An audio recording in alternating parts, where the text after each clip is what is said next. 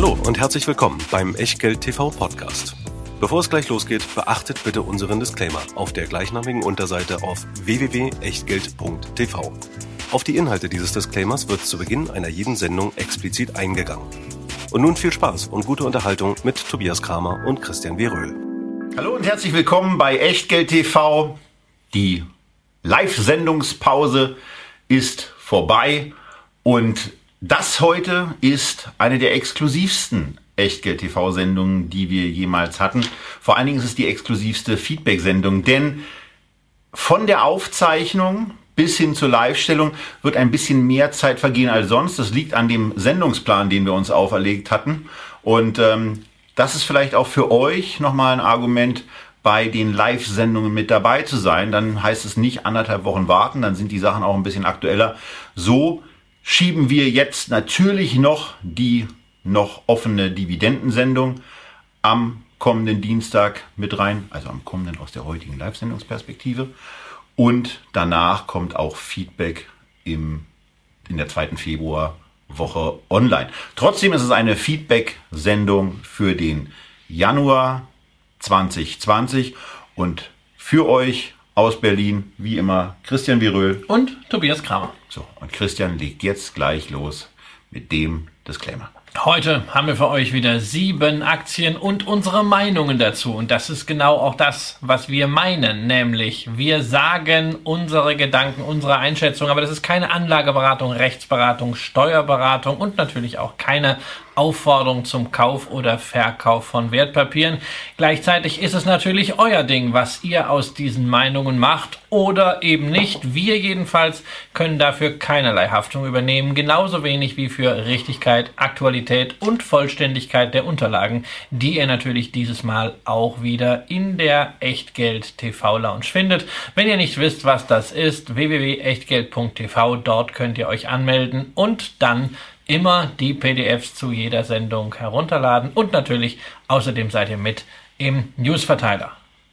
Und wenn euch diese Sendungen hier gefallen, dann freuen wir uns darauf, dass wir von euch einen Daumen nach oben kriegen, dass wir den einen oder anderen lobenden Kommentar erhalten und ganz wichtig, auf den mittlerweile mehrere tausend Male auch abgerufenen Podcasts, da können wir eigentlich auch noch die eine oder andere Beurteilung von euch gebrauchen. Vor allen Dingen die, die positiv sind und vor allen Dingen auch die, die mit dem einen oder anderen Wörtlein versehen sind. Also nicht nur, in Anführungsstrichen, äh, die vier, fünf Sterne Bewertung geben, sondern vielleicht auch noch was dazu schreiben. Das hilft der Visibilität der Podcast, der Visibilität dieser Sendung und freut uns in der Regel zumindest auch ganz persönlich. Und damit starten wir ein in Feedback 2001, 20 fürs Jahr. Nicht, dass hier jemand sagt 2001 und den Januar. Und wir fangen an mit einem Unternehmen, was ganz lustig äh, ist. Atlantic, da denkt man, naja, an den Ozean und denkt auch äh, in irgendeiner Form ähm, vielleicht an Atlanta, ist also in den USA. Dann stellt man aber fest, es ist ein britisches Unternehmen. Das Unternehmen ist aber weltweit tätig, macht den Großteil seines Umsatzes in Europa, Middle East und Afrika über die Hälfte. Und dann geht's aber auch nach Nord- und nach Südamerika. Atlantica Yield, ähm, also die atlantische Rendite. Was machen die eigentlich? Ja, also sie machen äh, drei, Viertel Prozent, äh, drei Viertel ihres Umsatzes in Nordamerika ähm, und das. Warum steht das denn bitte bei Guru Focus so katastrophal falsch? Weiß ich weiß nicht, warum das bei Guru Focus steht. Drei also, Viertel? Ja, ja, es ist eine, es ist eine, Amerik eine amerikanische Firma, äh, äh, die in Amerika ihr Geschäft macht, äh, teilweise in Nordamerika, teilweise auch in Südamerika, beispielsweise in Uruguay. Und es handelt sich hierbei um eine sogenannte Yield Co., äh, das also sozusagen eine Renditefirma ist und diese Rendite wird erwirtschaftet mit erneuerbare Energienanlagen, insbesondere mit Windparks und Solarparks. Es ist also eine Firma, die letztendlich dasselbe macht wie bei uns im S-DAX, die Encarvis, die ehemalige Capital Stage, wie beispielsweise auch Brookfield Renewable Energy Partners, die Tochtergesellschaft eines großen Vermögensverwalters. Nur hat Atlantica Yield einfach eine etwas andere Geschichte, die nicht ganz so fröhlich ist, denn Atlantica Yield war war mal eine Tochtergesellschaft des spanischen Infrastrukturkonzerns Abengoa. Damals hieß die Firma auch Abengoa Yield und Abengoa ist vor einigen Jahren, 2016, ja, im wahrsten Sinne des Wortes an den eigenen Schulden erstickt. Ähm, Firma ist mittlerweile Insolvenz, aber die Tochter, die Yieldco, die hat überlebt, befindet sich mittlerweile äh, fast zur Hälfte im Besitz eines kanadischen Renewable Energy Investors und hat eine ganze Reihe erfolgreicher, guter Wind- und Solarprojekte allokiert. Aus diesem Portfolio zahlt man auch seit einigen Jahren eine Dividende und das nicht zu knapp. Aktuelle Rendite etwa 6%, macht also auf jeden Fall dem Namen da oben Yield auf dieser Seite schon mal alle Ehre. So, und ähm, was bei diesem Unternehmen eben wichtig zu beobachten ist, sind die Unterschiede im Bereich des adjustierten Gewinns, den ihr auf der Echtgeld TV Folie im Porträt auf der rechten Seite seht, und der Dividende. Denn da fällt auf, was relativ ungewöhnliches, und auch bei der Dividendenauswertung fällt was relativ ungewöhnliches aus, dass die Dividende gegenüber dem Gewinn brutal zu hoch erscheint auf ja. den ersten Blick, aber das liegt am Gesellschaftszweck. Ja, das, ist, liegt, das liegt am, Gesell am Modell dieser erneuerbare Energienanlagen. Ich habe da ja selber so meine Erfahrungen. Wir haben 2008 im Allgäu mit ein paar Leuten eine Investmentgesellschaft gegründet, die genau so etwas gemacht hat, nämlich äh, noch mit noch höherem Finanzierungshebel erneuerbare Energien, in unserem Fall Photovoltaikanlagen, errichtet. Man hat eine Einspeisevergütung für den Strom ähm, muss dagegen natürlich die Anlagen finanzieren. Man hat die Abschreibung, man hat die Betriebskosten laufen und man muss natürlich auch die Darlehen bedienen. In der Regel ist es so, dass diese Anlagen erst nach einigen Jahren, wenn ein Großteil der Finanzierung weg ist, in unserem Fall wäre es sogar die gesamte Finanzierung gewesen, wirklich Gewinne dann auch bilanziell abwerfen. Das ist in diesem Projektgeschäft halt das Problem, dass man sich vorher die Bilanzen insbesondere durch die Abschreibung natürlich und auch durch die Finanzierung verhagelt. Unsere Bilanzen sahen ständig so aus, als wären wir eigentlich schon fast pleite. Diese ähm, Geschichte, diese Geschichte mit der mit der äh, Atlantica äh, Geschichte, wann die wann die Assets eigentlich in die Profitabilität kommen, haben wir aus der Investor Relations Präsentation ja. mal aufgenommen. Das war schon auch Gegenstand einer Twitter-Diskussion vorab. Aber erklär vielleicht mal ganz kurz diese ja, Übersicht. Ja, man, man, sieht, man sieht hier einfach ähm, in den für jedes Projekt, also sehr transparent erklärt, wann die wie die Betriebslaufzeiten, die Kontraktlaufzeiten für die einzelnen Anlagen sind und wie die Finanzierungslaufzeiten sind und wirklich bilanziell und vom Cashflow her Geld verdient wird eben dann, wenn es grün ist. Und da sieht man, naja, wenn man da so einen Mittelwert äh, zieht, dann äh, dürfte es in einigen Jahren nochmal einen schönen Schub für die Dividende geben, weil da rucken nämlich dann viele Anlagen äh, aus diesem Finanzierungs. es sei denn, es wird nicht entsprechend weiter äh, investiert, sodass man sich quasi in diesem Minus weiterhin bewegt. Gut, natürlich, aber für die Anlagen ist natürlich schon mal was da. Dann, äh, wenn man dann nicht ausschüttet, sondern man verwendet es zur Akquisition von neuen Anlagen, sinkt der Finanzierungshebel. Es ist also, es ist wirklich ein, ein recht komplexes Projektgeschäft. Ähm, es hat seine Eigenarten, ähnlich wie das Immobiliengeschäft. Es ist ein sehr mühsames Geschäft im Detail, weshalb wir uns äh, entschieden haben, dieses Geschäft zu verkaufen. Ähm, seit dem letzten Jahr bin ich da komplett raus, habe natürlich dann Geld investiert in Firmen wie Encarvis, wie Brookfield, auch wie Atlantica Yield, weil ich das Geschäftsmodell an sich sehr mag. Nur klar ist es ähnlich wie bei Immobilien, man muss sich von manchen Kennzahlen ein bisschen verabschieden. Mhm. Ähm, also was wir uns ja sehr gerne anschauen bei Industrieunternehmen ist das Verhältnis von äh, Nettoverschuldung und EBITDA. Ähm, das ist natürlich hier aufgrund der ganzen bilanziellen äh, Themen nicht ganz so relevant. Und aufgrund der Thematik, dass Verschuldung generell ja. eine extrem wichtige Rolle spielt bei genau, den Genau, das ist das, also Finanzierungshebel ist wichtig. Das kennen wir auch bei klassischen Versorgern. Äh, man hat natürlich auch die Einnahmen wesentlich besser planbar als jetzt zum Beispiel bei einem Industrieunternehmen. Deshalb, was wir hier sehen, dieser Faktor 6, das ist eigentlich so fast schon üblich. Die Risiken, die du gelegentlich hast, ist, Sonne scheint mal ein bisschen weniger, ja, ein bisschen mehr. Das, ja, man, das kann natürlich. Das war bei Incarbis, glaube ich, mal kürzlich ein Thema. Ja, das ist, das ist immer ein Thema. Genau, ja. Äh, Sonne scheint mal zu viel, mal äh, scheint sie zu wenig, mal kommt zu viel Wind, mal kommt zu wenig Wind. Mhm. Ähm, das sollte sich ausgleichen, aber es ist natürlich durchaus möglich, dass du zwei, drei schlechte Jahre hast. Und dann sollte man natürlich finanziell nicht auf Kante genäht sein, sonst äh, wird die Sache sehr schnell riskant. Nur gerade, wie man auch sieht in der Berichterstattung, ähm, Atlantica Yield ist sich dieses Faktors Finanzierungsrisiken aufgrund der Herkunft sehr, sehr bewusst. Deswegen kommuniziert man sehr transparent. Deswegen hat man auch planmäßig schon Verbindlichkeiten zurückgeführt. Die Nettoverschuldung ist schon gesunken von äh, 6 auf 4,9 Milliarden. Und da haben Sie auch noch einiges vor. Dazu vielleicht auch noch mal eine Folie hier aus der, ähm, aus der IR-Präsentation, wo es eben darum geht, die bis 2022 auf 4 Milliarden ja, das ist, zurückzuführen. Das ist, das ist der ganz, ganz normale Weg.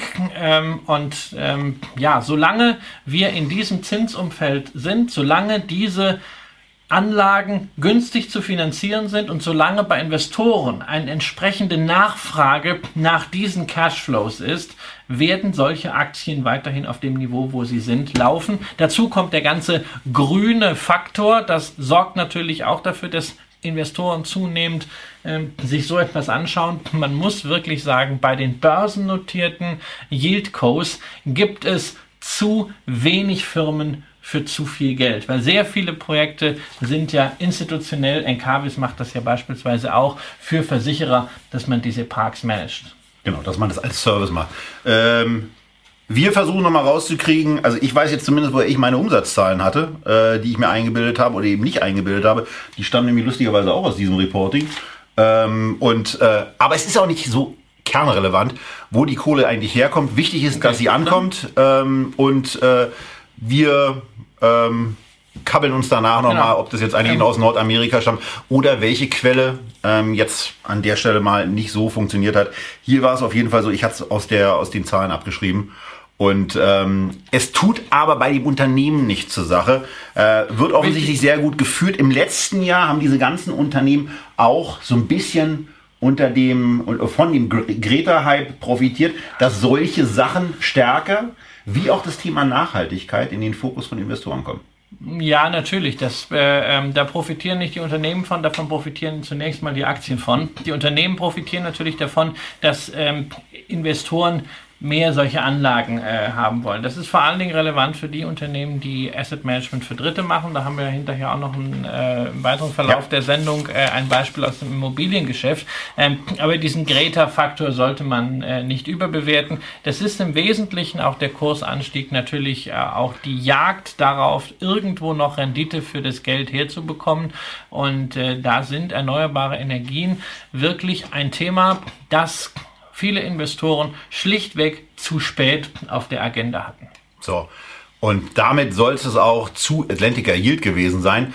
Ähm, Vielleicht ein Hinweis noch, ähm, der äh, Vorteil ist hier, also wir haben es mit einer britischen Firma zu tun, das ist insoweit relevant, äh, also die äußere Hülle ist britisch, ist eine PLC, es ist insofern relevant, dass wir hier keinerlei Quellensteuerprobleme haben oder andere steuerliche Risiken, wie zum Beispiel bei MLPs, also bei Limited Partnerships, ähm, wo es in den USA bisweilen für deutsche Anleger äh, Probleme geben kann.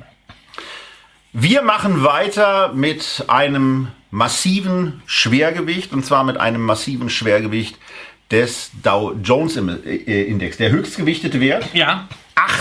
8% Indexgewicht. Also das heißt, wenn es bei dem Unternehmen nicht so optimal läuft, dann spürt man das auch im Dow Jones.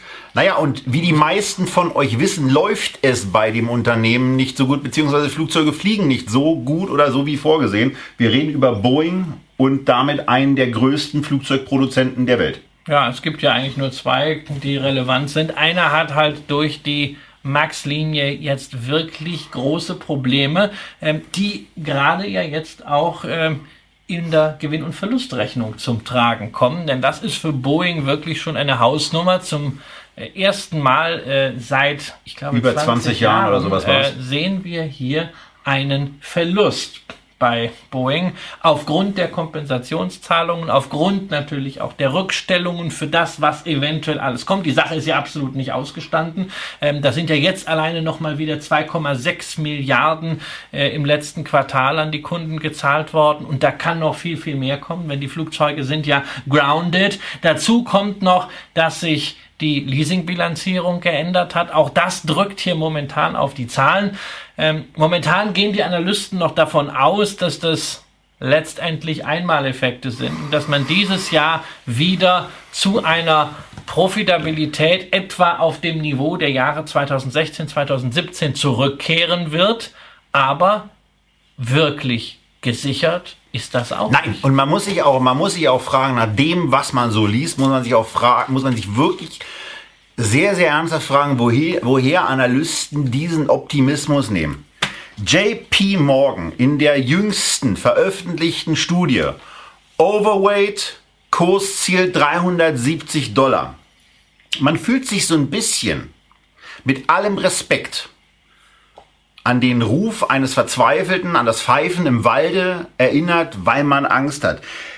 370 entspricht dem 25-fachen Gewinn des Jahres 2018, der ja inzwischen, wie ihr im Echtgeld-TV-Porträt seht, pulverisiert ist. Das erste Mal seit 20 Jahren ungefähr ein negatives, ein negativer Gewinn pro Aktie für nächstes Jahr, also für das Jahr 2000, dann ist es 2020, wird ein Gewinn pro Aktie im Moment noch bei den Analysten gesehen von 10 US-Dollar. Man musste aber auch die Frage stellen, wo soll der eigentlich herkommen? Boeing hat im letzten Jahr 25 Prozent ein Viertel seines Umsatzes verloren. Von über 100 Milliarden US-Dollar ging es abwärts auf knapp 75, 76, noch was Milliarden US-Dollar. Dass darunter die Profitabilität leidet, ist gar kein Problem. Nur die Frage ist eben, wo soll sie eigentlich zurückkommen? Denn nur weil die Maschinen irgendwann nicht mehr gegroundet sind,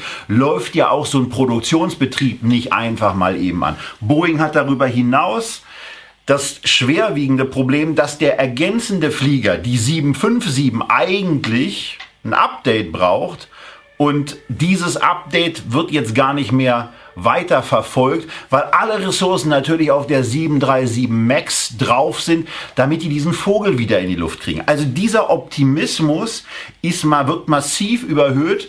Für mich war es, ich habe mir, ich meine, in der Vorbereitung habe ich mir erstmal mein, äh, mein erstes Kreuz bei 200 US-Dollar reingemalt, weil ich sage, was ist denn eine adäquate Bewertung bei dem Unternehmen? Und da kann man sagen, na, 200 ist adäquat, wenn sie die 10 Dollar schaffen. Nur es ist eigentlich massiv in Zweifel zu ziehen, dass sie das in 2020 hinbekommen. Und dann darf der Kurs eigentlich auch noch mal ein Stück niedriger sein. Also lange Rede, kurzer Sinn für mich. Wer diese Aktie hat, der kann sie zu 322 US-Dollar, wo wir diese Sendung aufnehmen, noch zu einem sehr, sehr guten Preis verkaufen. Und aus meiner persönlichen Sicht sollte er das auch unbedingt tun. Unbedingt, weil ähm, die Risiken hier nicht kalkulierbar sind, die Chancen dagegen äh, wirklich sehr, sehr überschaubar sind. Äh, und es ist ja gemessen an dem, was fundamental sich ereignet hat, gar nicht so viel passiert. Die Aktie pendelt ja jetzt schon äh, seit zwei Jahren zwischen unfassbar. 300 und 400. Da gab es halt, naja gut, na, irgendeiner wird auch bei 440 gekauft haben. Deswegen haben wir hier offiziell so einen Drawdown von 30 Prozent als maximalen Rücksetzer. Ja. Aber ähm, da ist nicht viel raus. Und das ist eine Situation, äh, wo man, wenn ich die Aktie hätte auf Basis einer qualitativen Entscheidung, würde ich äh, sagen, okay, das ist eine Situation, da kann man auch mit 10, 15 Prozent nochmal rausgehen äh, und durchaus hinterher die Erfahrung machen, das könnte das blaue Auge gewesen sein, denn da kann wirklich auch noch das blaue Wunder kommen. Insbesondere. Es gibt ja noch was. Diese, du, diese Probleme treffen Boeing ja in einer Situation, wo der Konzern finanziell nicht kraftstrotzend dasteht. Sie haben natürlich immer tolle Zahlen gezeigt, aber wir hatten auch hier in der Sendung schon mal darauf hingewiesen, da ist viel Financial Engineering äh, mit dabei. Sie haben nämlich für 54 Milliarden Dollar, das ist äh, mehr als ein Viertel ihrer aktuellen Marktkapitalisierung eigene Aktien auf dem Buch. Sie haben allein in den letzten drei Jahren 33 Milliarden Dollar ausgegeben für Dividenden und Aktienrückkäufe. Sie haben allerdings nur einen Free Cashflow von 20 Milliarden gemacht. Und im letzten Jahr der Verlust, der ist auch cashwirksam. Wir haben letztes Jahr einen negativen Free Cashflow. Dazu kommt, dass Boeing Schulden hat. Das sind nicht viele Schulden, aber sie haben Schulden. Und wenn das EBITDA äh, mal sich allgemein auf einem niedrigeren Level einpendelt, kann das ein Thema werden. Aber das ist bei den Problemstellungen, die der Konzern ja, hat, das wirklich ein Nachteil. Ja, aber ich weise einfach nur mal im äh, Vergleich darauf hin, Airbus hat keine Schulden. Ja, äh, da haben haben wir äh, sogar eine negative Nettoverschuldung. Und Auftragsbücher, die abgearbeitet werden genau. können. Sollte man ja. Also, das, also genau, und wir haben immer wieder mal gesehen, mal ist, der, mal ist der eine, mal ist der andere besser. Boeing momentan ist in meinen Augen wirklich äh, toxic, kann im Depot sehr kritisch werden, kann übrigens damit auch für ETF-Anleger kritisch werden, sofern sie nicht den S&P 500, sondern den Dow Jones haben. Denn im Dow, du hast es eingangs erwähnt, haben wir als, als Schwergewicht haben wir Boeing. Warum haben wir Boeing? Weil eben der Dow als ältester Aktienindex der Welt eben nicht gewichtet wird nach Börsenwert, nach Handelsumsatz, sondern nach dem Preis, dem absoluten Preis. Und damit wissen wir, welche andere Aktien Schwergewicht ist. Das ist nämlich Apple. Und nur, dass wir mal ein äh, Gefühl kriegen, wie wichtig die äh, Boeing-Aktie für den Dow ist, seit Boeing dieses Hoch hatte bei 440, hat die Aktie etwa ein Drittel verloren seit März 2019. Das hat den Dow Jones etwa 780 Punkte gekostet. Das ist genauso viel in Punkten gerechnet, wie der Anstieg bei Microsoft und Visa zusammen dem Dow gebracht hat. So, und, und das, das, das, ist dann, das ist dann eben etwas, was diesen Anachronismus des Dow Jones auch nochmal sehr gut umreißt. Ähm, und in der Tat, ich bin auch in der Sendungsvorbereitung nochmal darüber gestolpert, weil wir äh, in unserer in der von Ralf Anders und mir herausgegebenen anderen Publikation DZB Portfolio in der Tat ein Dow Jones Investment haben und jetzt mit einer aus meiner persönlichen Sicht tendenziell hoch bewerteten, aber Cash verdienenden und einer extrem hoch und überbewerteten Boeing zwei Dinger drin haben, die bei leichter Enttäuschung bei Apple oder bei Bestätigung dessen, was wir negativ vermuten, bei Boeing ein extremes Risiko für den Lauf des Index darstellen. Wenn das, ein, wenn das nicht Boeing wäre, wäre das für das Unternehmen existenzgefährdend. Denn, es natürlich, ist, weil es denn, Boeing ist, die werden, die werden nicht fallen. Genau. Also ja, die werden, die, das Unternehmen wird nicht umfallen. Natürlich. Der Kurs, der Kurs wird, äh, äh, wird fallen. Das ist sehr, sehr wahrscheinlich. Aber das Unternehmen ist natürlich nicht gefährdet und es wird eine Chance geben, dieses Unternehmen vielleicht zu Kursen unter 200 irgendwann einzusammeln. Mich der Erste, der dabei ist. Ja, bei 200 bin ich noch nicht dabei. Unter also, 200 habe ich gesagt. Ja, äh, äh, unter 200. Ja. So, da muss man, da muss man, sich, da muss man, genau, da muss man sich das, dann muss man sich das weiter angucken. Das ist jedenfalls eine Extremsituation, wo wir momentan, das ist glaube ich unser beider äh, Conclusio, keinerlei Prämie für ein immenses Risiko bekommen. Hundertprozentig. Zur Abrundung vielleicht auch da noch ein Punkt. Die Umsatzverteilung ist bei, bei Boeing eben so, dass sie aus dem Commercial-Bereich den mehr, den größeren Teil der Umsätze ziehen. Also sie haben eine Service-Sparte, die ist so ungefähr gleich verteilt, die macht 40 Prozent des Gesamtumsatzes. Dann haben sie die, die Flugzeugsparte mit den, naja, da, da waren es mal 40 Prozent, was das dann zukünftig sein wird, muss man sehen.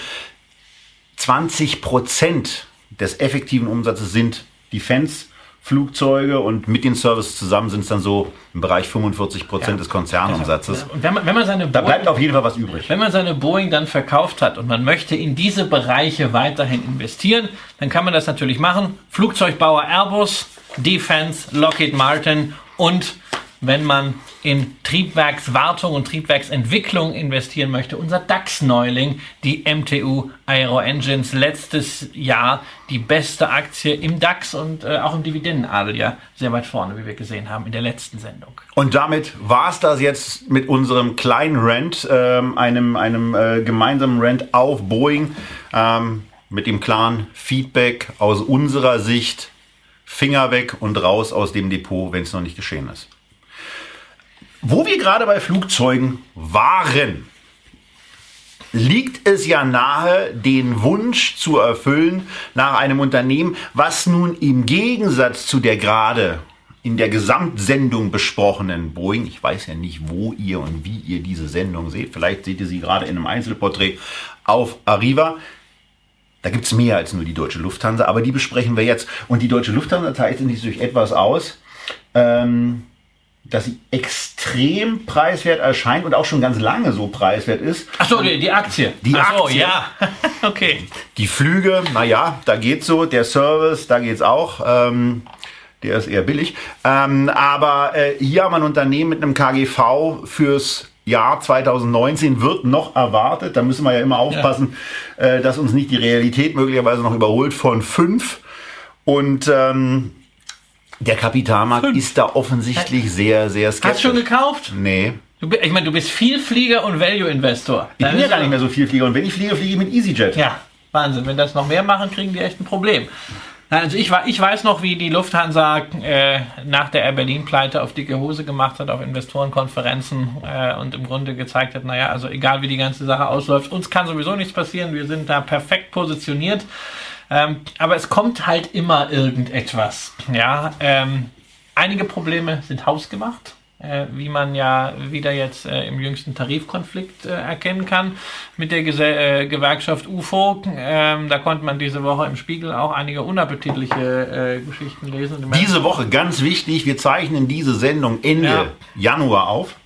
Ja, ähm, womit man sich äh, wahrscheinlich mit so persönlichen äh, Winkelzügen gegen den Gewerkschaftschef äh, die Schlichtung sehr, sehr erschwert hat. Aber Fakt ist, äh, man muss damit rechnen, dass es da wieder zu Betriebsstörungen kommen wird äh, aufgrund dieses Tarifkonflikts. Dann haben wir natürlich bei Fluggesellschaften, was die Aktienkursentwicklung angeht, eine extrem hohe Sensitivität für das Thema Coronavirus, damit wir auch das endlich mal in der Sendung haben. Es erfüllt sich ja momentan jeder berufen, dieses Virus in irgendeiner Form einzuschätzen, medizinisches Fachwissen, völlig egal. Ich kriege momentan von zig Vermögensverwaltern am Tag irgendwelche Pressemitteilungen, Investorenmitteilungen, äh, ähm, wie jetzt Corona äh, einzuschätzen ist. Ich habe keine Ahnung, wie, was die dazu befähigt. Ja, ich habe ich habe selbst keine Ahnung, was mit diesem Virus ist. Es mag richtig sein, dass im letzten Jahr allein der Grippe in Deutschland 25.000 Menschen gestorben sind. Äh, am Coronavirus sind es Stand heute, Ende Januar, glaube ich, inklusive äh, Deutschland 170. Ähm, das ist ein Unterschied, aber auf der anderen Seite kann ich mir nicht entsinnen, dass letztes Jahr irgendwie ein Gebiet von 50 Millionen Menschen in China abgeriegelt wurde. Und das kann durchaus realwirtschaftliche Konsequenzen haben. Deshalb, Hat es ja schon, gerade für die Lufthansa, Genau. die gestern, also am 29.01., bekannt gegeben hat, oder es wurde bekannt gegeben, ich weiß gar nicht, ob von ihr oder von wem auch immer, dass die Flüge nach China ab sofort gestoppt So. sind. Das ist- da ist eben der Herd des Coronavirus aktuell, der sich ähm, anschickt, und das kann man ganz gut auch an den Grafiken nachvollziehen, ähm, im Moment ein exponentielles Wachstum an den Tag zu legen. Aber bei den Maßnahmen, die die Weltgesundheitsorganisation an den Tag gelegt hat, äh, ist es entweder so, also wenn dieses Wachstum so weitergeht, dann, äh, ich habe das für mal nachgerechnet, dann sind Ende März alle infiziert. Also ihr, wir, dann ist Ende März ist das Thema durch. Nur wenn man davon ausgeht, dass es durch diese ganzen Maßnahmen auch gelingt, dieses Wachstum, dieses exponentielle Wachstum zu reduzieren, dann dürften wir Ende Februar den, den Peak erleben und danach eine relativ schnelle Eindämmung und die Hektik, die Ja. damals ja bei SARS auch ausgebrochen ist, ähm, wir, wissen, wir wissen, halt- wir wissen halt, wir wissen halt nur nicht, was das am Ende realwirtschaftlich heißt, Mhm. wie stark Prozesse dadurch gestört sind. Deshalb finde ich finde das ganz witzig, wenn ich Menschen dann äh, lese, die sagen, nein, das ist ganz sicher kein schwarzer Schwan äh, für die Weltwirtschaft. Naja, es kann durchaus ein solches unvorhergesehenes Ereignis sein, äh, was zu erheblichen Störungen äh, führt und was dann auch ähm, Reaktionen vielleicht in China der Regierung äh, weltweit der Notenbanken erfordert. Das wird man sehen müssen. Aber das jetzt einzuschätzen, ist pure Kaffeesatzleserei. Man kann halt nur sagen, es gibt definitiv Branchen, die von diesem Virus realwirtschaftlich ohne jetzt irgendwie Crashpanik äh, zu schüren, betroffen sind. Ähm, zum Beispiel, also die Tourismusbranche natürlich am meisten. Ähm, es kann aber auch äh, zum Beispiel äh, die Schulen und Bildungsanbieter treffen, die Präsenzveranstaltungen haben. Äh, wir haben über diese auch schon hier gesprochen. Ähm, nicht umsonst sind diese Aktien ebenfalls abgestraft werden. Da muss man mal sehen. Die Lufthansa ist jedenfalls hier, ich will nicht sagen mit im Auge des Sturms, aber natürlich Sie hat ein realwirtschaftliches Thema und es ist wiederum ein Grund zu sagen, äh, nee, also die Lufthansa-Aktie wollen wir nicht und da müssen wir jetzt nochmal einen Risikoabschlag machen. Deswegen ist die Aktie ja auch wieder gefallen. Wobei, wenn man sich den langfristigen Kursverlauf anschaut, dann weiß man genau, wo man zugreifen muss. Genau. Immer wenn diese Aktie unter 10 war, wenn der Kurs einstellig war, hat man ganz gut einsteigen können. Früher oder später ging es dann wieder in den zweistelligen Bereich. Na gut, der, sagt man, der Krug geht äh, so lange zum Brunnen, bis er bricht. Aber für trading-orientierte Investoren, also für solche, die ein bisschen fleißiger sind, ein bisschen engagierter sind als ich, ist die Lufthansa großartig. Nur man muss an dieser Stelle ein bisschen warten. Übrigens ist sie das schon sehr lange.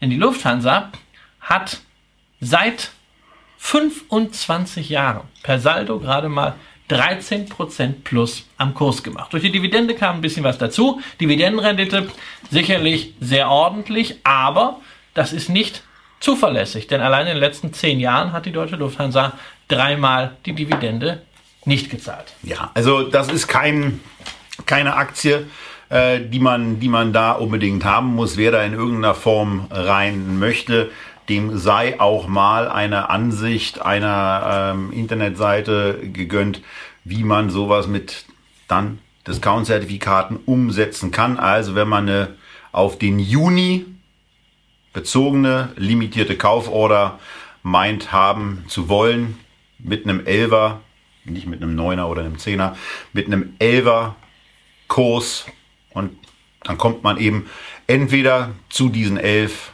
quasi an die Aktie, kauft sie aber im Moment zu 10,70, also man kommt zu 10,70 an die Aktie oder man bekommt dann eben nicht die Aktie, sondern man bekommt äh, 11 Euro zurückgezahlt. Je nachdem, wie man es dann sieht, ist man entweder mit einer Verzinsung von 7% dabei oder zu dem Kurs, den man für diese Aktie akzeptabel gehalten hat. Das aber nur ein kurzer Exkurs auf die Möglichkeiten von zeitlich genau. Wir bleiben bezogenen limitierten Kauforders. Und die Aktie als solche macht mich eben trotz des günstigen KGVs auch nicht an. Nein, also wie äh, übrigens sämtliche Luftfahrtaktien. Ähm, man kann ganz Warren Buffett sieht es ja anders bei den Luftfahrtaktien. Hat, ja, ja, ja, ja. Ähm, mag, mag, ja sein. Aber ich, ich persönlich gucke einfach, guck mal, es gibt natürlich immer wieder gute Phasen, aber langfristig, guck dir die Langfristcharts an. Äh, äh, nicht nur bei der Lufthansa, sondern auch bei den anderen großen Airlines, bei den Amerikanern gehört die Pleite bzw. Chapter 11 ja irgendwie zum Geschäftsmodell dazu. Ähm, alle paar Jahre äh, ist es wieder soweit. Äh, interessanterweise, Luftfahrt boomt, aber diejenigen, die das Geld verdienen, sind die Flugzeugbauer, diejenigen, die das warten und teilweise die, die Portale, die die Tickets verkaufen. Genau, deshalb, halt, deshalb halte ich mich gerne an die, aber nicht an diejenigen, die den mühsamen und extrem regulierten, das darf man auch nicht vergessen, äh, ähm, Betrieb machen, der dazu auch natürlich von dem äh, Thema mit dem Thema Flugscham am ehesten äh, konnektiert ist. Und das sind alles so Babel-Faktoren. Deshalb brauche ich das da nicht. Das ist ähnlich, wie wir es eben hatten bei Atlantica Yield. Ähm, wenn du dir die Performance der Windaktien wie Siemens Gamesa heute minus 10% nach, nach wirklich sehr verhagelten Zahlen äh, äh, oder auch äh, ähm, Nordex anschaust und dann dagegen hältst diejenigen, die einfach die Anlagen betreiben, dann siehst du, wo man investiert sein muss. Nicht bei denjenigen, die die Technik machen. So, und ja, damit ist, glaube ich, zu Lufthansa an der Stelle alles gesagt. Zum Coronavirus haben wir auch ein bisschen was gesagt, wollen damit nicht in Panik verfallen, aber zumindest auch mal daran erinnern, dass eine gewisse Wachsamkeit bei exponentiellen Prozessen, deren Ende man nicht qualifiziert einschätzen kann, äh, auch nicht komplett schadet. Und wir sehen gerade auch wieder aktuell, während wir die Sendung aufnehmen, vielleicht hat sich das dann um den 11. Februar herum, wenn diese Sendung bei YouTube live geht, schon wieder alles komplett beruhigt, äh, dass der DAX jetzt heute den zweiten Tag in dieser Woche einen, einen schon mal ordentlichen Rücksetzer macht für seine Verhältnisse. Noch kein Grund, nervös zu werden. Nö, überhaupt nicht. Aber ähm, ist ja auch häufig so, dass, wachsam zu sein. dass sowas einfach ein Katalysator ist für eine Korrektur, die sowieso fällig war. Und wenn man sich die Abstände zur 200-Tage-Linie angeguckt hat, beispielsweise im S&P 500, kann man sich dieses Eindrucks auch nicht ganz erwehren. Da fällt mir noch eine Aktie, andere Aktie ein, die da auch einen Grund hatte, mal ein bisschen zu konsolidieren. Und wenn es nur ein Seitwärtslauf ist. Das muss jetzt Apple sein. Das muss Apple sein, das ist aber hundertprozentig. Gerade nach den starken Zahlen. Für die wir heute keine Zeit haben, denn wir müssen ja weitermachen und wir müssen mit Feedback 2001 weitermachen mit DIC Asset AG. Das klingt ein bisschen unrund. Ja, klingt ein bisschen unrund, da kann man auch sagen, Dick Asset, ja. Ähm, da, Dick im Geschäft mit Gewerbeimmobilien, dick, dick sagen. im Geschäft mit Gewerbeimmobilien. Aber hallo, äh, ganz neu dieses Jahr im Dividendenadel Deutschland, äh, sprich letztes Jahr die zehnte Dividende ohne irgendeine Das ist schon ein bisschen Kür- Basiseffekt dieses Jahr ohne, gewesen, ne? ohne irgendeine Kürzung und es wird noch besser. Ich Dieses- unterbreche mal kurz. Wer bei Dividendenadel immer noch so ein bisschen zuckt und äh, nicht so genau weiß, was es ist, wir haben dazu zwei Sendungen gemacht. Die sind auch bei YouTube, wenn ihr diese, diese Sendung auf YouTube guckt, schon live. Und dazu einmal eine Sendung für Deutschland, wo wir auch das Dividendenadel-Konzept von Christian ausführlich erklären. Das Buch könnt ihr euch trotzdem noch kaufen. Richtig? Ja, schadet nicht. Wenn es noch welche gibt, ich weiß nicht. Ähm, ich krieg da jeden Sonntag Nudeln. Ich muss da auch ein bisschen was für den Absatz tun. Ähm, und die Europa-Sendung, die ist zum Zeitpunkt, wo ihr dieses Video auf YouTube seht, auch schon eine Woche online und ähm, verdeutlicht euch die beiden Konzepte äh, für Europa und für Deutschland. Jedenfalls, Dick Asset ist mit dabei, das erste Jahr. In Deutschland. Wird, ja, wird dieses Jahr, sind wir äh, ähm, auch weiterhin dabei sind. Die haben nämlich schon Zahlen rausgebracht. Ja, äh, das ist für Unternehmen dieser Größenordnung. Wir reden hier immerhin äh, über eine Marktkapitalisierung doch knapp im Milliardenbereich. Ich habe noch nicht mal meine Spesenabrechnung für letztes Jahr fertig. Ja, das ist, siehst du, wir haben das alles schon gemacht. Ähm, aber äh, diese Zahlen besagen, man wird die Dividende nochmals erhöhen und zwar von 48 Cent auf 66 Cent. Das ist also ein ordentlicher Schluck aus der Pulle und ein Unternehmen, das sich eine solche Dividendenerhöhung zutraut, muss schon mal fürs Geschäft optimistisch sein. Ne? Das ist umgekehrt, wie wir es letztes Jahr bei Daimler gesehen haben, ja, diese verzagte Kürzung, da haben wir gesagt, na, da muss irgendwas im Busch sein, haben wir dann später gesehen, da war eine Menge im Busch. Umgekehrt können wir jetzt hier sagen, Mensch, die strotzen vor Selbstbewusstsein. Das Selbstbewusstsein ist auch sicherlich berechtigt. Sie haben mit ihren Büroimmobilien einen fulminanten Turnaround in den letzten zehn Jahren nach der Finanzkrise hingelegt. Haben damit auch schon mal gezeigt, was es an Risiken in so Ja. einem Markt gibt, wenn sich Vorzeichen mal relativ radikal verändern, so wie es Genau. zu den Zeitpunkten der Finanzkrise der Fall war. Büroimmobilien sind natürlich äh, äh, reagibel, wenn Mieter anfangen, äh, entweder äh, Miete nachzuverhandeln oder wenn sie dann äh, gleich äh, äh, der Pleitegeier holt. Ähm, diese Erfahrung haben sie alles gemacht. Sie haben sich danach allerdings viel, viel breiter aufgestellt, haben jetzt zusätzlich zur eigenen Bestandhaltung auch noch im Rahmen einer Übernahme ein Asset Management Geschäft dazu bekommen, wo sie also Immobilienportfolios für institutionelle Investoren verwalten, dadurch also nicht nur von den Mieten aus den eigenen Objekten abhängig sind, sondern Managementgebühren für die verwalteten Portfolios erhalten. Und sie Das vermieten damit quasi die eigene Kompetenz, was total praktisch ist. A, unter Auslastungsgesichtspunkten, B, aber auch unter Risikostreuungsgesichtspunkten. Ja, und das ist ein äh, Modell, was wir kennen von einem Unternehmen aus äh, dem Echtgeld-TV-Depot, nämlich bei den Holdings haben wir uns mit der Deutschen Beteiligungs AG beschäftigt. Die haben das gleiche Modell eigene Investments plus Verwaltungsgebühren für institutionelle Portfolios. Auch die Deutsche Beteiligungs AG hat gezeigt, man kann in diesem Geschäft durchaus mal ein bisschen rumpeln. Ähm, es kann immer mal was schiefgehen. Klumpenrisiken haben wir natürlich auch hier bei der äh, Dick Asset, weil so Bürodinger sind äh, äh, nicht für 3,50 Euro zu haben. Äh, das, das heißt, wir haben ja insgesamt äh, nur rund 100 äh, Objekte dahinter, sind also jetzt nicht 3000 wie bei manchem REIT, aber ähm, trotzdem eine ordentliche sektorale und geografische Diversifikation dahinter.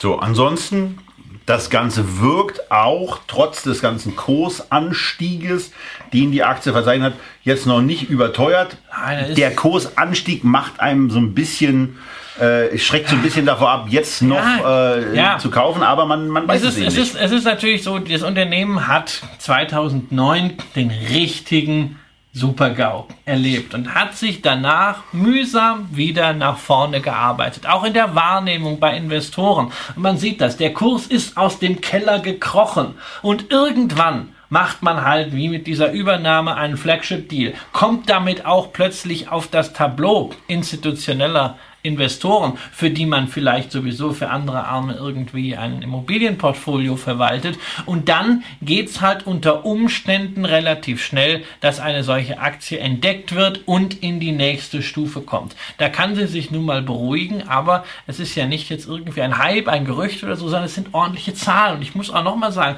ein Unternehmen, das weniger als einen Monat nach Geschäftsjahresende sich rausstellt und sagt, so, das sind unsere vorläufigen Zahlen und das ist die Dividende, die wir jedes Jahr, die wir dieses Jahr zahlen. Da muss ich einfach sagen, die müssen ihr Controlling und die müssen ihr Rechnungswesen einfach schon mal in Schuss haben. Und das ist wahrlich keine äh, ähm, nicht, nicht, nicht Standard. Wir sehen auch große Unternehmen, die brauchen äh, äh, bis Ende Februar, bis mal was kommt. Und wir haben auch Unternehmen im S-DAX, da kriegst du die äh, Dividendenankündigung irgendwann im April. Ja, kann ich auch mitleben. Aber ich weiß, wie, wie es in meinem eigenen Unternehmen ja. läuft. Übrigens, wer mal wissen will, was äh, denen äh, so gehört, der eine oder andere ist vielleicht Kunde bei der DKB. Äh, das Headquarter der DKB Bank hier in Berlin Mitte. Das gehört zum Beispiel auch Dick Asset. Ja. Und damit sind wir bei dem Unternehmen auch durch und wenden uns einem Thema zu, von dem ich so brutalst möglich keine Ahnung habe. Eurofins ist der führende Anbieter in der Bioanalytik. Und dann geht man ja normalerweise hin und sagt, na okay, dann äh, muss ich mir mal angucken, was die da so machen. Ähm, und dann ist man auf einer Website, die, wo man sich so ein bisschen denkt, ach guck mal, da, als ich als ich noch Physik, Chemie und Biologie hatte, haben die ihre Website programmiert. Ähm, aber das ist offenbar die aktuelle Website. Und du hast. Ähm ich glaube, es ist die schlechteste Website der Firmen, die wir heute haben. Ja.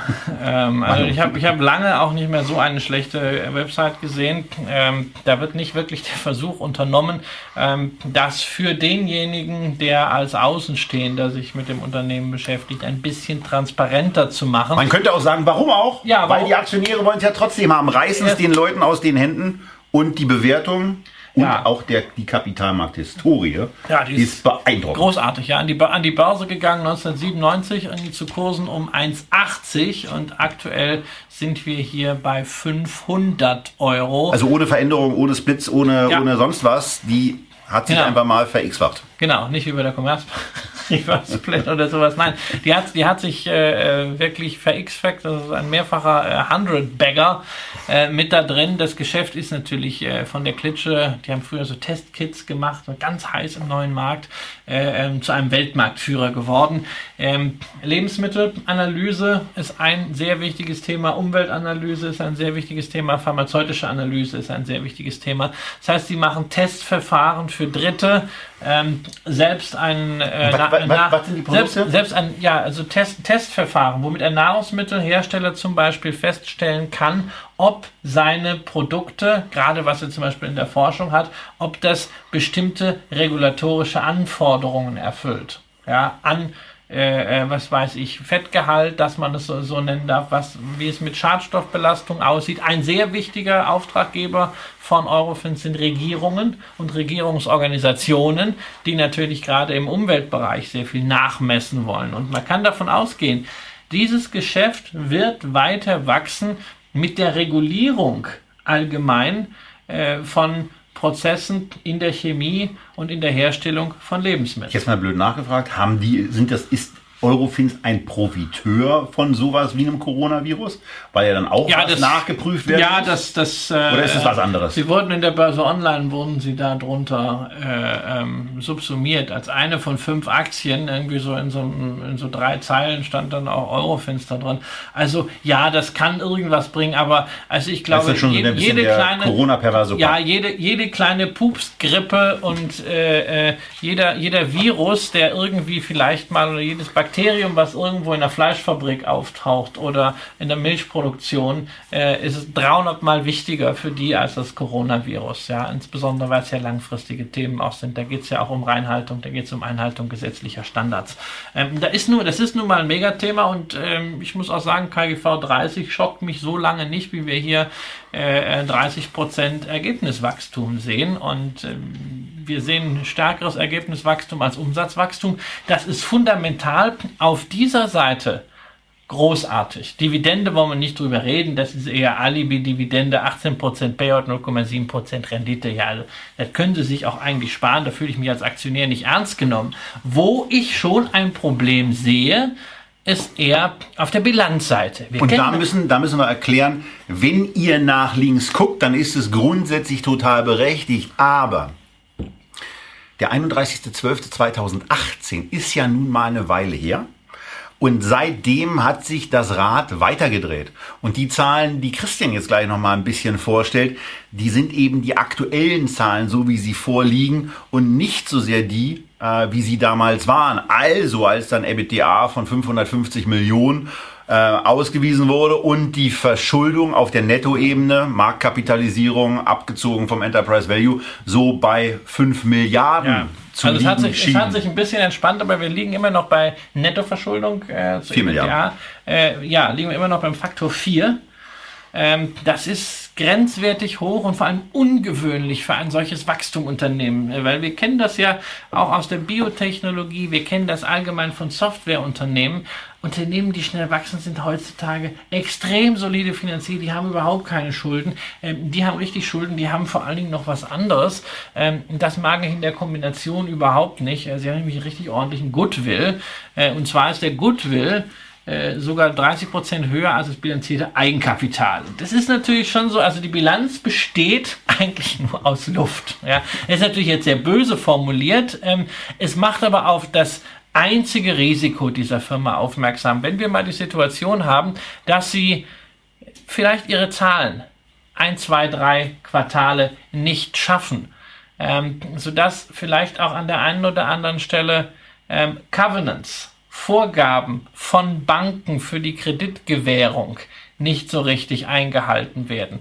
Wenn Sie feststellen, dass man vielleicht doch die eine oder andere Firma, die man übernommen hat im Laufe der Jahre, ein bisschen zu hoch in den Büchern stehen hat, dann kommt in den Bankgesprächen relativ schnell so ein unschöner Druck rein. Äh, das muss nicht sein. Also wenn dieses Unternehmen an der Finanzierungsstruktur etwas ändern würde und einfach mal in der Lage wäre, die Verschuldung zu halbieren, und auch gerne mal Goodwill abzulassen, dann würde ich sagen, super. Aber so habe ich da halt nur aus der bilanziellen Perspektive meine Bedenken. Also bei mir ist es bei dem Unternehmen relativ einfach. Wenn man sagt, man soll nur in Unternehmen investieren, die man versteht, dann ist es bei der Aktie so, die läuft schon ganz alleine vor mir davon.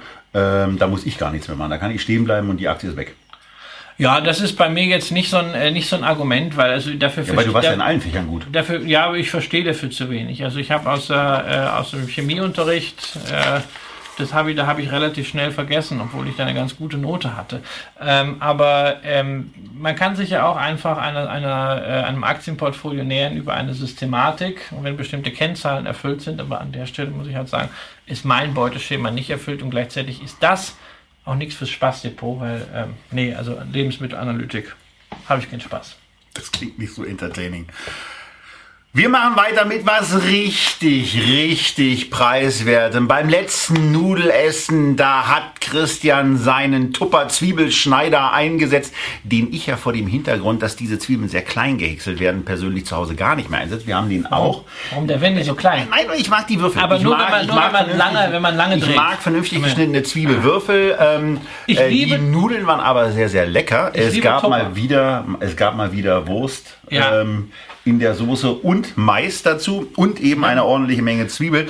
Aber Tupper eben ein traumhaft günstig wirkendes Unternehmen, aber ihr ahnt es schon so ein bisschen am Kursverlauf, dass da möglicherweise so ein paar Problemstellungen lauern, die äh, selbst einem äh, Preiswertfetischisten beim Aktienkauf wie mir ähm, äh, zumindest dazu äh, raten, erstmal distanziert zu bleiben. Was im Übrigen auch damit zusammenhängt, dass wir auch hier auf äh, Zahlen des Jahres äh, 2018 abheben, 2019. Da muss man auch noch so das ein oder andere Fragezeichen ranmachen, denn der im Moment von Bloomberg noch angenommene adjustierte Gewinn für das Jahr 2019 wird auf der wird im Moment angegeben mit 2,79 Dollar.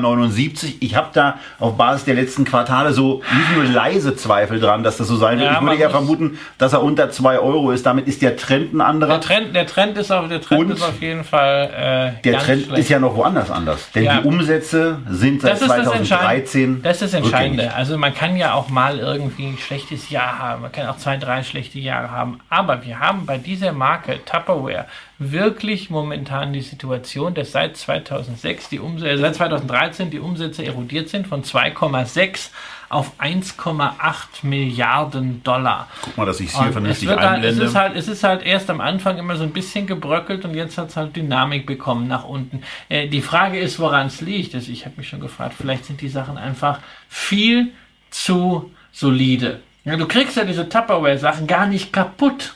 Ja, äh, und wenn du sie nicht verleihst oder so und nicht wiederkriegst, musst du dir niemals neue kaufen. Ja, Naja, manche, Da- manche Sachen entsorgen sich auch dadurch, dass sie bei uns im Kühlschrank stehen und dann die Sachen merkwürdig aussehen und dann komplett weggeschmissen werden. Das ist nicht gut. Äh, Und das sollte man gerade mit, mit Tapper-Sachen nicht machen, weil die Sachen sind sehr, sehr solide. Die Frage ist, funktioniert dieses Vertriebsmodell nicht mehr? Während ja manche im Direktvertrieb, im Multilevel extrem erfolgreich sind. Ähm, E-Commerce. E-Commerce macht man, aber hat man natürlich sehr spät, um die Vertriebskanäle nicht zu kannib- kannibalisieren, erst angegangen. Ähm, vielleicht ist es auch die Preissensitivität der Konsumenten. Natürlich, die Tupperware-Sachen sind dreimal, viermal teurer als das, was man auf einem äh, Supermarkt Grabbeltisch bekommt. Es hält auch länger. Ich mag diese Sachen. Ist doch, glaube ich, lebenslange Garantie, oder? Ja, natürlich, das ist halt auch ein Problem. Ob man das dann immer, wie man das dann einlösen kann, das ist, steht dann äh, auf dem anderen Blatt. Aber ähm, es sind großartige Sachen. Ja, nur Fakt ist, diese Produkte verkaufen sich nicht mehr. Und da muss man als Anleger Brand hin, schöne Produkte her, extrem hellhörig werden. Ja. Insbesondere. Ihr seht sie eben ganz schön an, den, an der Umsatzentwicklung. Ja, Die insbesondere, weil Kontinuität. die Firma ja auch nicht äh, sozusagen Herr im eigenen Hause ist, sondern sie haben natürlich Schulden. Ja, und da sehen wir es nämlich. Ne? Ähm, ist immer nett zu argumentieren mit Net Debt zu EBITDA, nur wenn ich eine solche Entwicklung habe, dann erodiert mit den Umsätzen genauso auch das EBITDA und äh, der Multiplikator verschiebt sich, wird immer schlechter. Und dann kommt noch hinzu, dass also Tupperware nächstes Jahr eine Anleihe fällig hat, deren äh, nominales Volumen 600 Millionen Dollar sind. Jetzt weiß man nicht, was davon schon zurückgekauft wurde, was äh, äh, da, ob damals alles davon imitiert wurde von dieser einen Anleihe. Aber die Frage ist, wer würde Ihnen nächstes Jahr in dieser Ich meine, das ist ein Konstellation Drittel, ein Drittel des voraussichtlichen Jahresumsatzes. ja, wir leihen denen 600 Millionen. Da muss eine ganze Menge passieren. Selbst wenn es nur noch 400 sind, auch die muss man irgendwo bekommen. Dafür ist mir auch die Lage an den Kreditmärkten, die Aktie, die Anleihe ist immer noch irgendwie bei 97. Viel zu entspannt, ähm, weil ich persönlich sehe hier wirklich das Risiko, dass die Firma irgendwann nicht mehr den Aktionären gehört, sondern von den Gläubigern in irgendeiner Form filetiert wird. Und so irgendwie hat das Unternehmen das auch schon mitbekommen, denn beim, beim Vorstand wurde jetzt an der Spitze zum dritten Mal ein Wechsel vollzogen.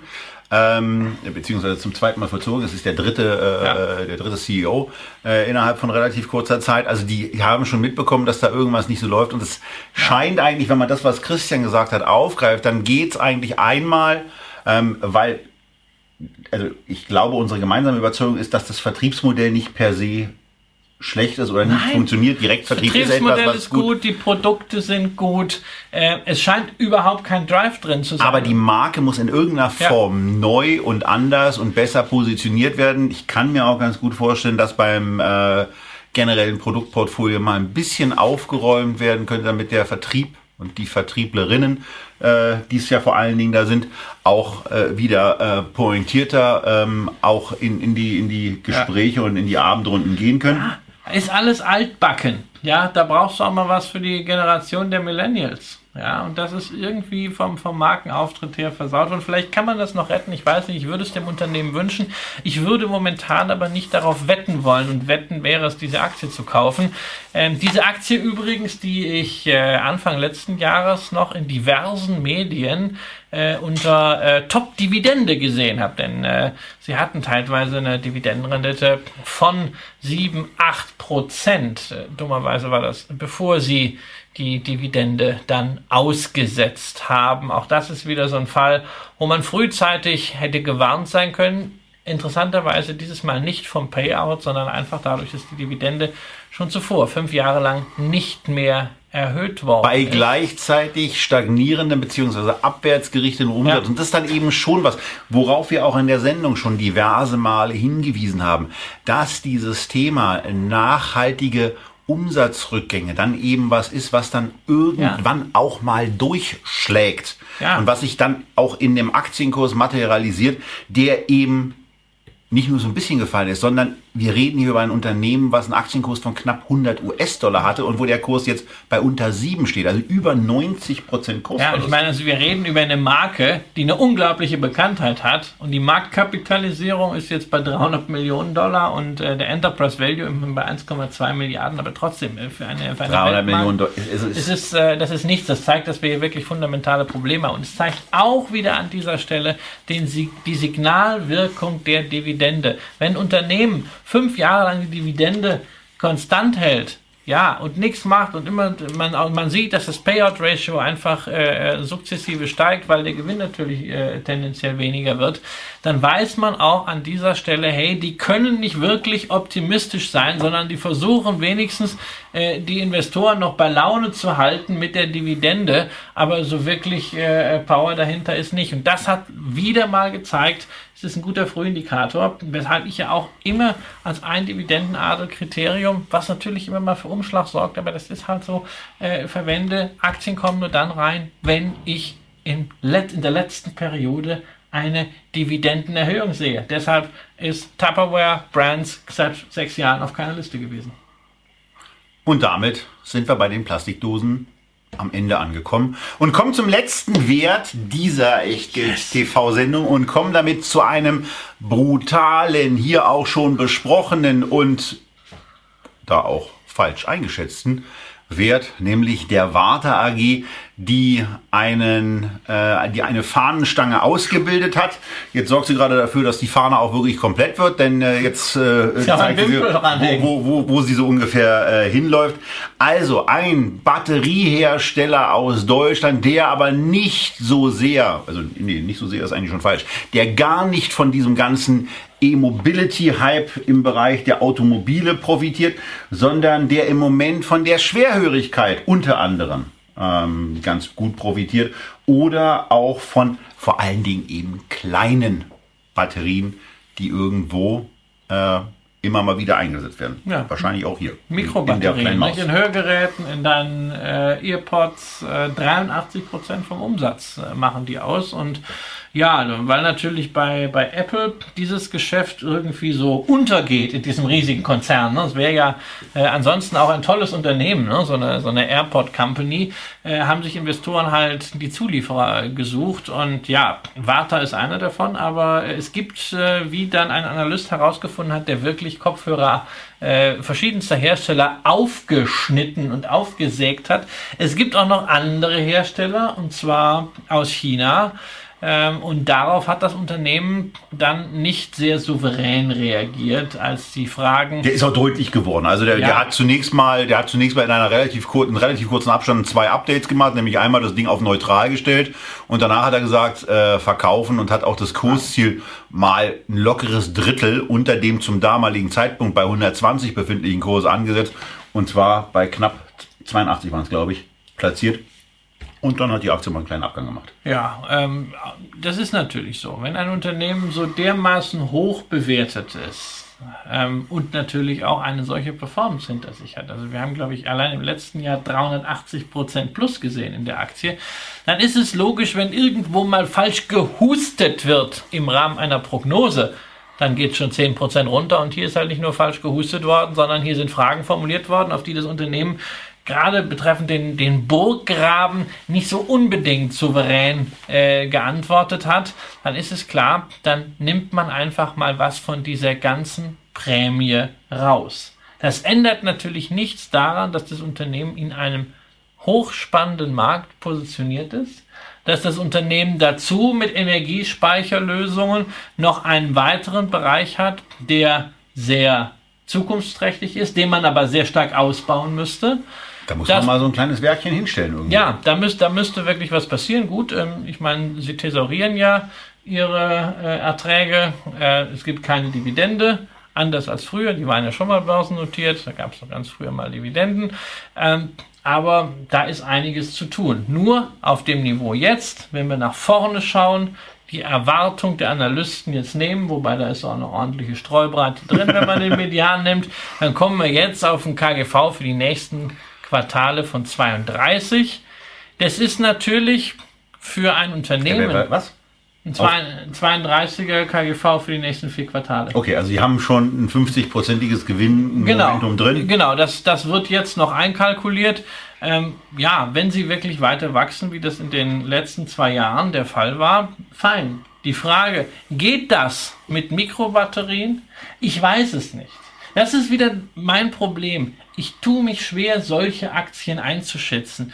Gerade Aktien, die eine so hohe Bewertung haben. Mir sind, ich habe ja nichts gegen hohe Bewertungen, aber mir ist halt ein Unternehmen wie eine Rational viel lieber, was dauerhaft immer irgendwie eine hohe Bewertung hat, aber auch genau das macht, was man bei einer hohen Bewertung tun muss, nämlich einfach wachsen, wachsen, wachsen und zwar mit absoluter Zuverlässigkeit, hoher Marge und einer super gesunden Bilanz.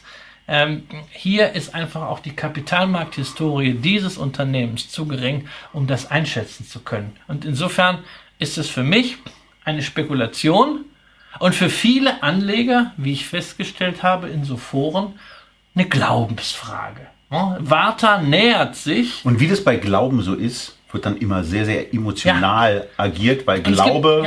Es gibt, ja, es gibt Propheten. Es gibt Propheten und die scheinen, das scheinen alle Batterieexperten zu sein. Äh, ähm, die kennen sich alle super in diesem Markt aus ähm, und die wissen entweder ganz genau, dass Warta überhaupt keinen Burggraben hat und dass jeder dahergelaufene Chinese innerhalb von drei Tagen, wenn er denn mal Lust hätte, diese Batterie nachbauen kann. Oder dass Warta eigentlich eine Technologie hat, mit der man zum Mond fliegen kann. Und das wird in solchen Facebook-Gruppen... Dass man mit den AirPods vor allen Dingen zum Mond fliegen ja, könnte. Ja, genau. Das wird in diesen Gruppen, wird das mit einer Vehemenz gegeneinander diskutiert, wie ich das ansonsten von Tesla kenne, von Wirecard kenne oder von Nordex. Auch alles so religiös aufgeladene Unternehmen. Da muss ich sagen, da ist für mich eventuell, siehe Tesla, was fürs Spaßdepot, aber ähm, zu Batterien, auch wenn ich sie täglich nutze, ich habe dazu keine Beziehung und wer da auf diesem Niveau jetzt engagiert ist, kann das machen. Er sollte nur wissen, das ist jetzt Spekulation. Weil ich die Frage hier unten gerade gesehen habe, der Kursverlauf zwischen 2013 oder zwischen 2000, Ende 2012 und Ende 2017 ist genau dieses, äh, diese, dieses nicht notiert sein gewesen? Ja, genau. Da war eben die Aktie nicht notiert. Die hatten ein, ähm, ja, sagen wir mal, relativ unschönes und nicht gerade aktionärsfreundliches äh, Delisting und äh, haben diese Zeit natürlich genutzt, sich komplett neu aufzustellen. Also man äh, erkennt ja, wenn ihr das vor euch habt, also der Kursverlauf von 2008 bis 2012, das war jetzt alles andere als ein Highflyer. Mein Gott, das war eine lahme Ente, wo man am Ende dann auch froh war, dass sie von der Börse weg war. Ähm, ja, kam dann nach viel Private Equity Hilfe doch sehr stark wieder. Von daher, das muss, das muss jeder für sich selber entscheiden bei dieser Aktie, ob er zu den Gläubigen, nicht den Gläubigen, den Gläubigen gehört und äh, sich diesen deutschen, dieses deutsche Technologieunternehmen reinladen will ins eigene Depot oder behalten will oder ob man dann eben auch mal sagt nach dem Motto, man muss auch nicht bei allem dabei sein. Ja, und eins habe ich auch noch ähm, zum Schluss. Das war ein drastischer Absturz von 120 auf 80. Aber das war genau der Rückgang auf den Durchschnitt der 200 Tage, also die 200-Tage-Linie. Und es gibt ja viele ökonomische Theorien, die meisten verstehe ich nicht.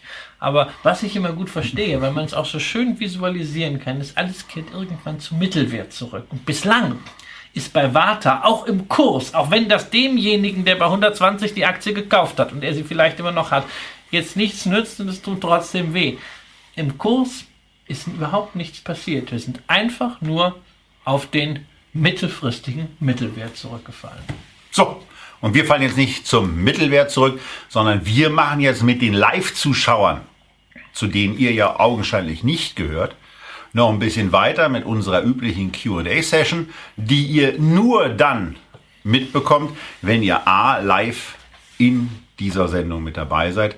Das geht am einfachsten, wenn ihr bei uns auf dem E-Mail-Verteiler steht, also wenn ihr euch in der Echtgeld TV Lounge angemeldet habt. Ähm, und ansonsten sei am Ende auch nochmal daran erinnern, erinnert, dass wir uns über euren nach oben gerichteten Daumen und vor allen Dingen auch über eure positive Podcast-Besprechung. Wir sind bei, bei 4000 Aufrufen da mittlerweile. Das ist also immerhin schon ein ganz ordentlicher Traffic-Anteil, wenn wir es auch mit den YouTube-Aufrufen vergleichen. Ähm, da würden wir ganz gerne auch noch ein bisschen was draufsatteln. Ähm, und wir versprechen auch so ein ganz bisschen vorsichtig zurückhaltend, dass die Zuverlässigkeit bei der Einstellung der Podcasts wieder steigt. Kollege Daniel hat einen entsprechenden Hinweis auch bekommen. Und damit sagen wir für heute und für Feedback Januar 2020 Tschüss aus Berlin.